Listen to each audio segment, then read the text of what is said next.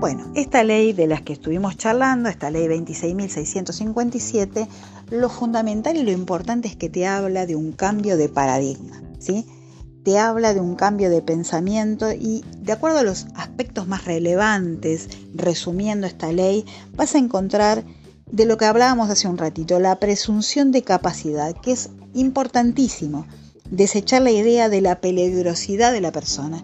Que la persona tenga una crisis no significa que la persona sea peligrosa.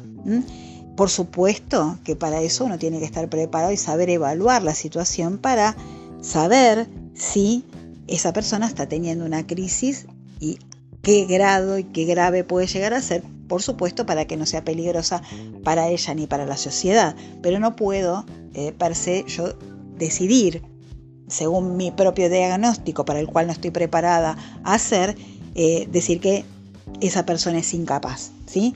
Entonces, eh, es importante que eh, intentar al menos de una manera evitar, como decíamos, estas cuestiones del prejuicio al loco, entre comillas, ¿no es cierto? Por supuesto, siempre con todo el respeto que esta situación merece.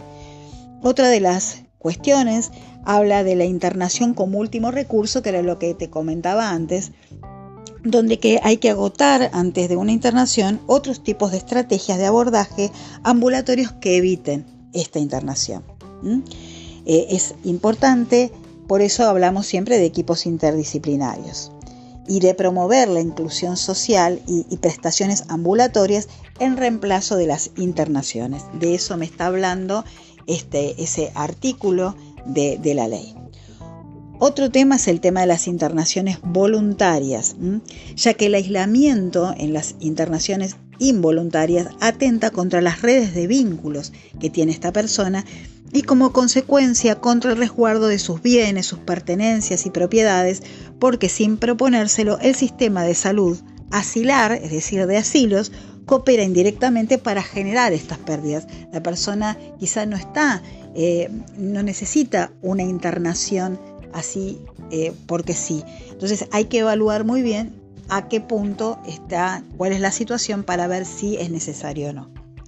También el tema de las incapacidades o insanías, porque un sujeto privado de todos sus derechos eh, no puede reclamar nada, se lo considera insano y para llegar a esa instancia por eso hay que agotar todos los recursos anteriores. También la adecuación de las prestaciones de las obras sociales y prepagas reguladas por la Superintendencia de Servicios de Salud. El PAMI eh, se adaptó, por ejemplo, quitando un módulo de internación crónica y lo reemplazó por atención comunitaria. Además, todas ellas deben estar, eh, retirar del plan médico obligatorio prestaciones contrarias a la ley, como por ejemplo el electroshock, estamos en pleno siglo XXI, eh, bueno, se están buscando todas las posibilidades para humanizar el trato a el usuario, ¿sí? ya no llamado paciente, humanizar el trato. También se incluyeron las adicciones que fueron incorporadas al ámbito de la salud mental. Eh, el consumo de sustancias es síntoma de un padecimiento. Se pone el acento en el sujeto que consume y su subjetividad, no en el tóxico como origen del consumo.